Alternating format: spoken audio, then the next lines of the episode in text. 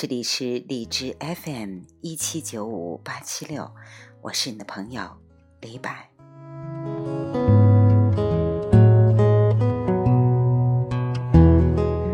今天想和大家分享来自公众号“美国参阅”中的一篇文章，是任正非的一句话：“美国将经久不衰。”好吧，请随我了解这部分内容。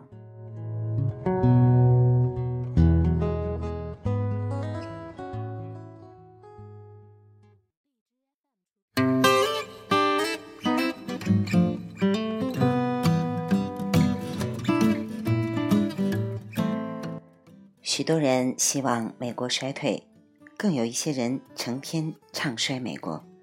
但多少年来，美国恰恰是在我们的唱衰中日益强大，在我们的骂声中日益强大。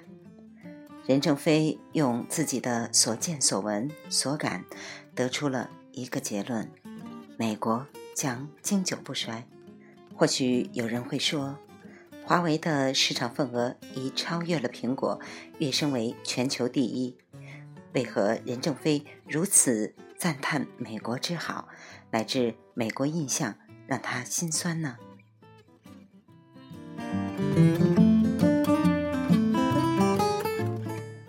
不用说，华为的成就自然了不得，但任正非没有因为华为之强而一叶障目、沾沾自喜。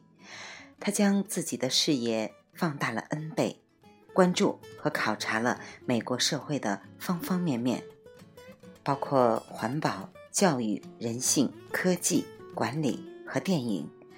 有见闻就会有比较，这一比就自然难免让他感到心酸。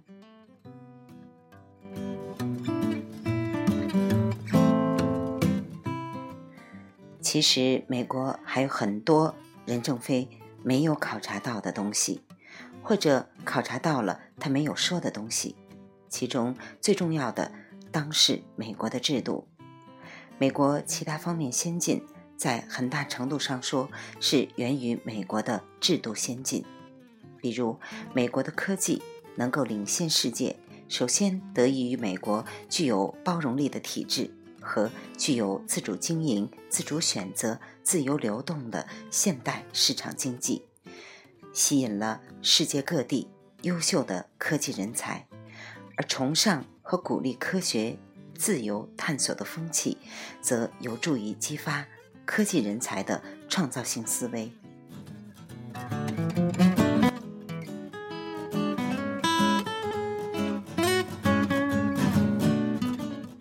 下面为大家分享任正非关于美国六点印象让我心酸。他转载的是任正非在前往美国考察后的一篇散记。整个考察期间，任正非耳濡目染了美国优美的环境、领先的教育、超然的人性和发达的科技，以及先进的管理、真实的文化，并深感。美国人踏实、认真、专一的精神和精益求精的工作作风，毫无保留的学术风气，值得每一个中国人学习。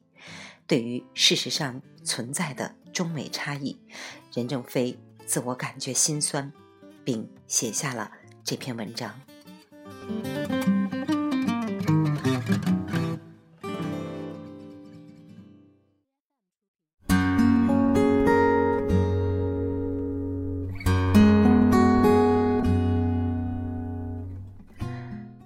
三年前还年销售三十五亿美元的美国知名王安电脑公司，为什么现在宣布破产保护？日本三菱这么强大的集团，为什么会退出电脑生产？带着这样的疑问，我前往美国考察。飞机经东京飞越太平洋及美国大陆，抵达大西洋彼岸的波士顿。一出国门，我就生病了，在香港机场开始呕吐，又加上连续二十多小时的时差反应，一直折腾到美国中部城市达拉斯。整个考察期间，有六点美国印象让我感觉酸酸的。波士顿是座美丽的城市，而且是南北战争的策源地，也是当年欧洲人开发美洲大陆的窗口。古老的房屋收拾得十分整齐，外表都刷着朴实的油漆。这个城市的美在于城市中处处都保留着小片小片的森林，沿街全是绿茵茵的草地。草地上种着阔叶树，这些枫树、橡树，冬天叶子都要掉得光光的。现在是秋天，树叶红的、绿的、黄的、黄绿的、褐色的、深红色的，在阳光的照耀下，全透明了，如诗如画。纷纷飘落的树叶铺满了绿草地，好像一条五彩斑斓的地毯。这番自然风光还要盖过北京的香山。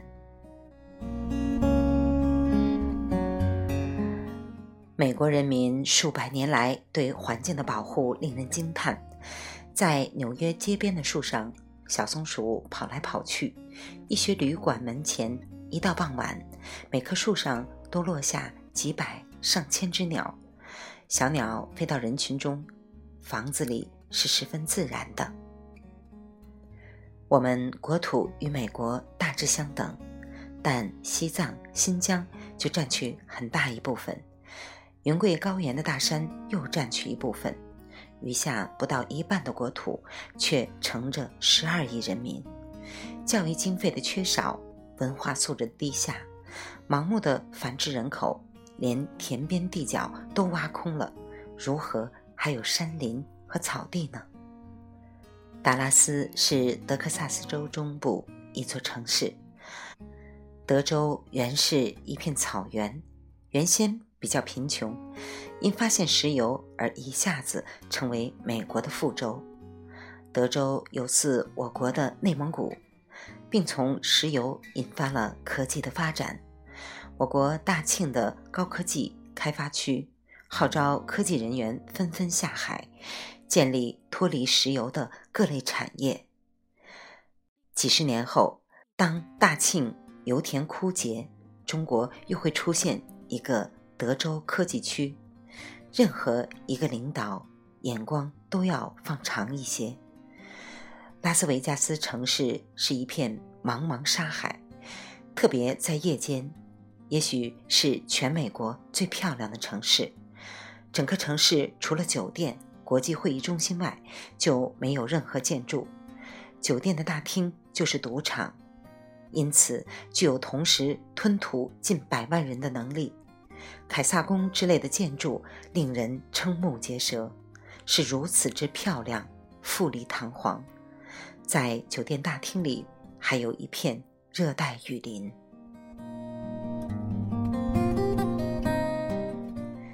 第二个感觉心酸的。是教育。我们在 CP 待了一天半多一些，第二天就要离开波士顿。仅仅余下的半天，又下着蒙蒙细雨。大家在雨中又参观了哈佛大学和麻省理工大学校园。这位世界孕育了多少英雄人物的校园中，差不多四分之一以上的学生是亚洲人。这次考察，我们普遍认为美国的教育文化水平很高，科学技术比较发达。在高度发达的信息社会里，低文化素质就像一条链，拖住了整个经济的发展。发达国家用一些硅片换走了我们大量的花生米，我们常认为这是一种不平等的交换。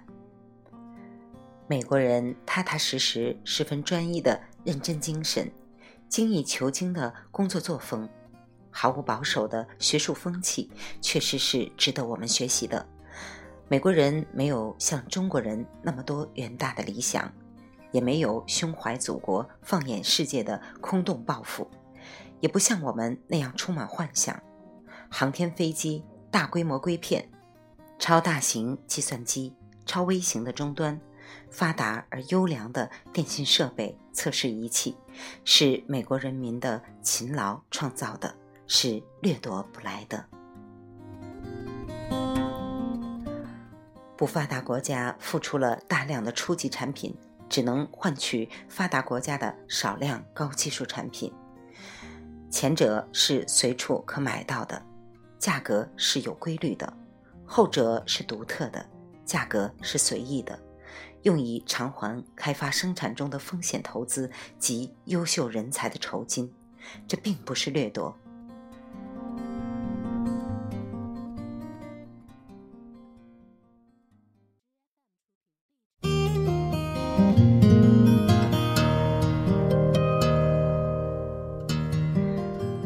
感慨之余，回想二十年代、三十年代的一些先辈，奔走呼号教育救国，为社会所不理解，他们的一片爱国心受到曲解。到了六十年代、七十年代，教育救国连提都不敢提了，仍然没有理解，反而相信书读的越多越笨。我们触景生情，有些感慨，同样大声呼出。教育救国。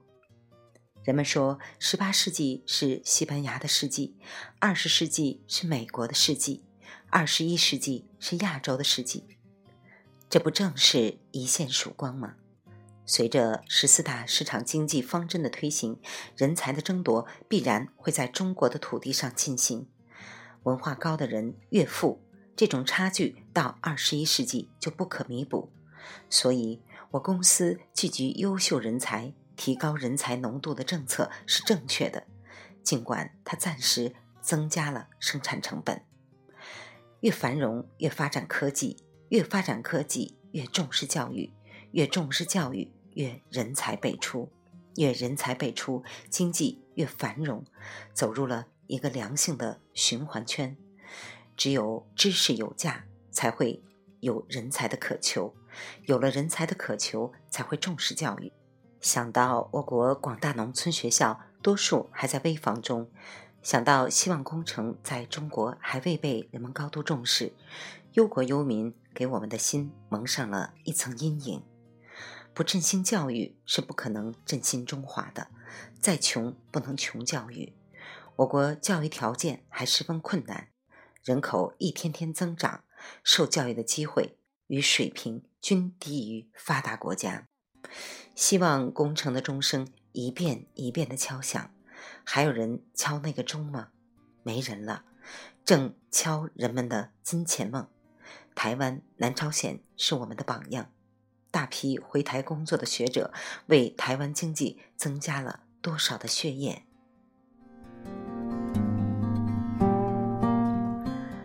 第三个让我觉得心酸的是人性。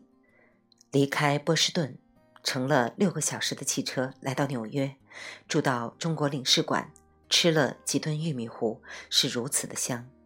在美国，最大的问题是吃不惯。美国人吃的十分简单。纽约是美国最大、最繁荣，也是最脏的社会秩序最不好的城市，但秩序还是比我们深圳好得多。特别是美国人的人性十分超然。因为是路过，匆匆一览，先是参加了美国中央公园。在如此繁华的市中心，竟有一块如此之大的原始森林般的中央公园，令人难以理解的。森林是如此的漂亮，小鸟依人，松鼠逗人，一切是如此的和谐可爱。中央公园那么大，我们走了半天，一看地图才知道走了一个小角。为了知道有多大，租了一个出租车，飞快地跑了一圈。因为司机怕黑人扰乱，花了相当于人民币一百多元。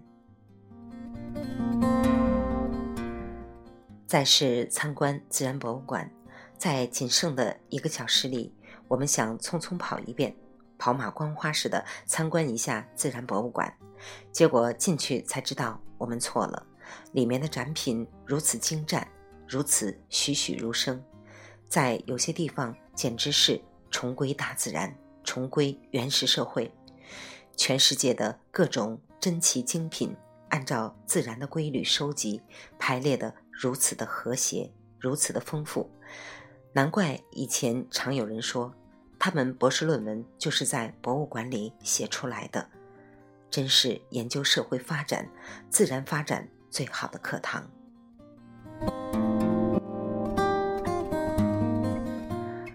我们路过费城，看了一个年收入约四万美元的中国留学生的家庭，冬天冻得十分冷，他们舍不得开暖气。小太太对我讲。这样一年才能节约一百美元，而且国内亲戚一开口就要他们寄一万美金，他们国也不敢回，吃的用的都十分简单。中国人是省吃俭用留给后代，美国人狂花乱花广交朋友，中国人永远陷在中国人的圈子里，永远跳不进钱窝，在富裕的美国。仍然贫穷，美国人朋友越交越多，机会越来越好，钱也越挣越多。人生的成功百分之八十在机会。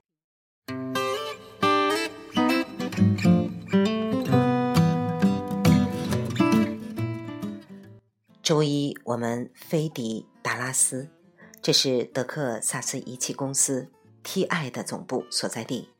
TI 公司总部占地六万英亩，我们一到就提出参观工厂。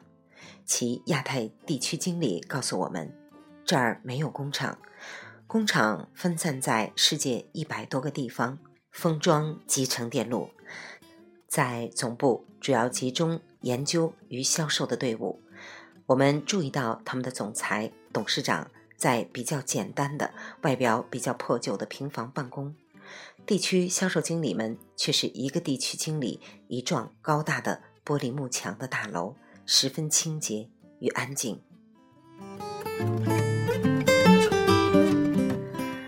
第四个就是科技了。众所周知，美国的科技十分发达。我们专程赴拉斯维加斯参观了国际电脑展，大约有五十万人参加，华人较少。大陆华人更少，中国人不出去看一看，闭门造车，不仅不可能赶上别人，而且可能从时代的列车上摔下来。我们已处在入关的微妙时期，应保持良好的市场与技术信息。公司将一批一批地安排同志们出去看一看。T.I 公司对我们的到访十分热情，向我们介绍了许多我们前所未闻的高速器件。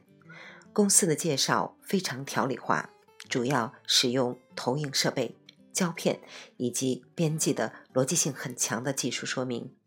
从早上一直到晚上，不停的介绍，十分的投机，增长了许多对 T.I 的了解。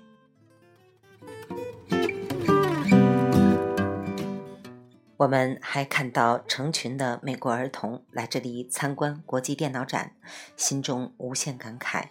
不知此中还有多少发明明天的原子弹、航天飞机的英才在成长。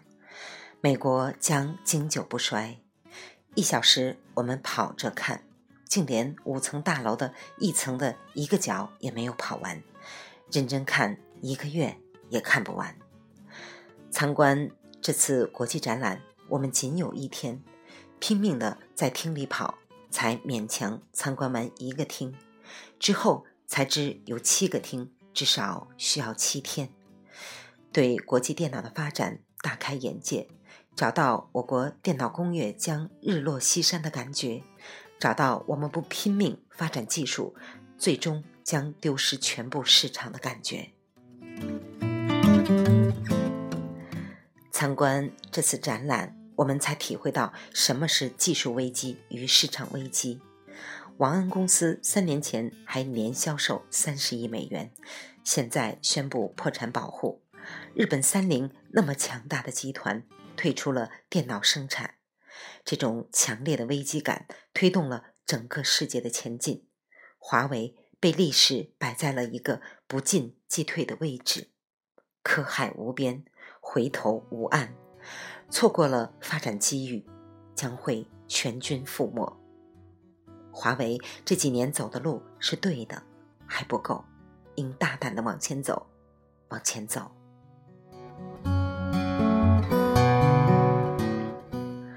我们最后一站到的是硅谷，圣克拉拉是加州的一个小地方，有四百八十万人，竟然没有工业，全美电子工业、尖端工业都把研究机构设在这里。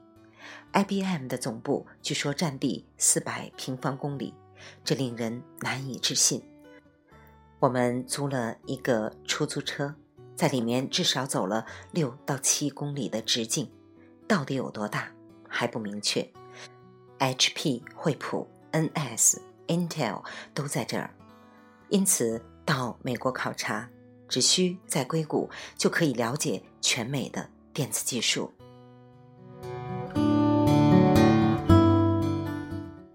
加州的经济独立计算占世界第八位。我们参观了 NS 国家半导体，他们有六千多研究人员，在硅谷没有工厂。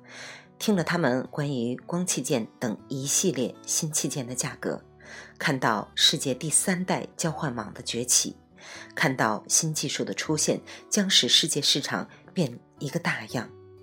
我们起步的晚。别人已经走了几年了，我们才刚开始。我们用钱买到这些器件，水平也就尽快的提到世界前列。当然还有大量的软件要做。在硅谷，我们的感受最深，仿佛每根脉搏都在震荡。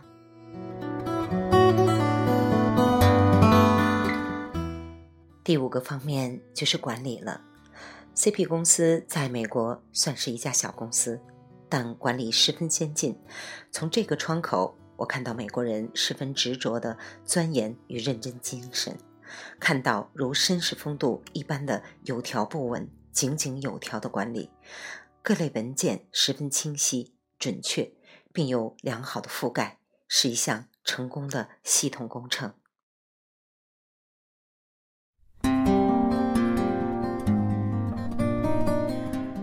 美国人下午四点就下班了，可我们加了那么多班，他们也是很少的。参观了 DMOS 的硅片制造十分先进，美国已经开始将工业最核心的部分保留在本土生产，其余大量转移到世界各国的分公司生产，以降低成本，增强竞争力。这一点到硅谷以后，感觉更加强烈。看到了我们的科研方法还十分落后，研究管理水平还十分低下，效率还远远赶不上发达国家。值得庆幸的一点是，我们的员工个人素质都不比美国公司差。要赶上美国，最重要的一条就是改善管理。硅谷由于人工费、地皮，无论什么都是全美最贵的，所以才导致。各公司仅把研究、销售机构留在硅谷，工业移入美国或其他地方。我们有些报道如“硅谷在衰落”“硅谷夕阳”都是错误的。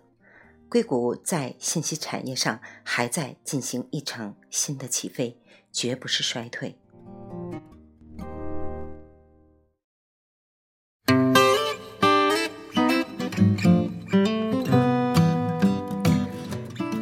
最后就是电影了，也就是文化。经由洛杉矶，我们开始返回祖国。在飞机上看了一部开发美国西部的电影，描写了一个富裕的美国少女，不甘依赖父母的平静生活，拿着一张美国西部给每一个开发者免费赠送一百六十英亩土地的报纸，即准备奔赴美国。约了一个被他父亲抓起来的故宫，故宫拒绝。第二天清晨，他私自驾车逃跑，途经刑场，把这位故宫拉上，上车就跑。小伙子只好跟他到了美国波士顿。当时的波士顿比我国陕西农村还穷，一片破破烂烂。小姐在镇上还轻信了一个骗子，将他带的银餐具托支出卖，结果弄得。一文钱也没有了。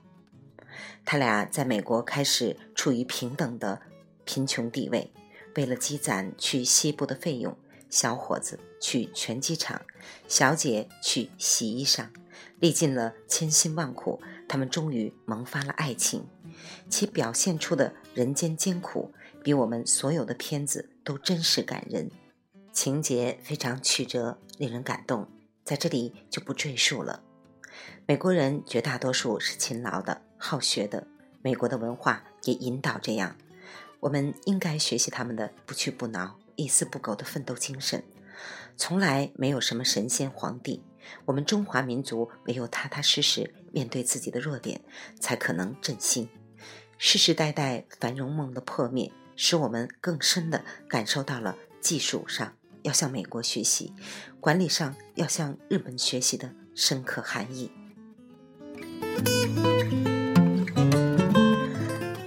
亲爱的听友，读到这里，我有一个非常深的感受，就是人性，或者说我们中国人在很多的时候，国家稍稍进步以后，就觉得我们可以在国际的市场上承担老大，其实是我们的见识太少了。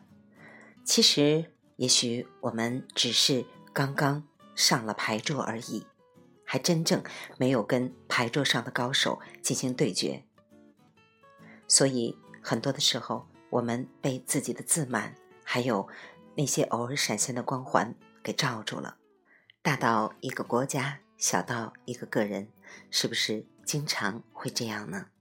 不自知。好吧，今天的分享就到这里，希望会让我们的听众朋友有所感悟，一起共勉。晚安。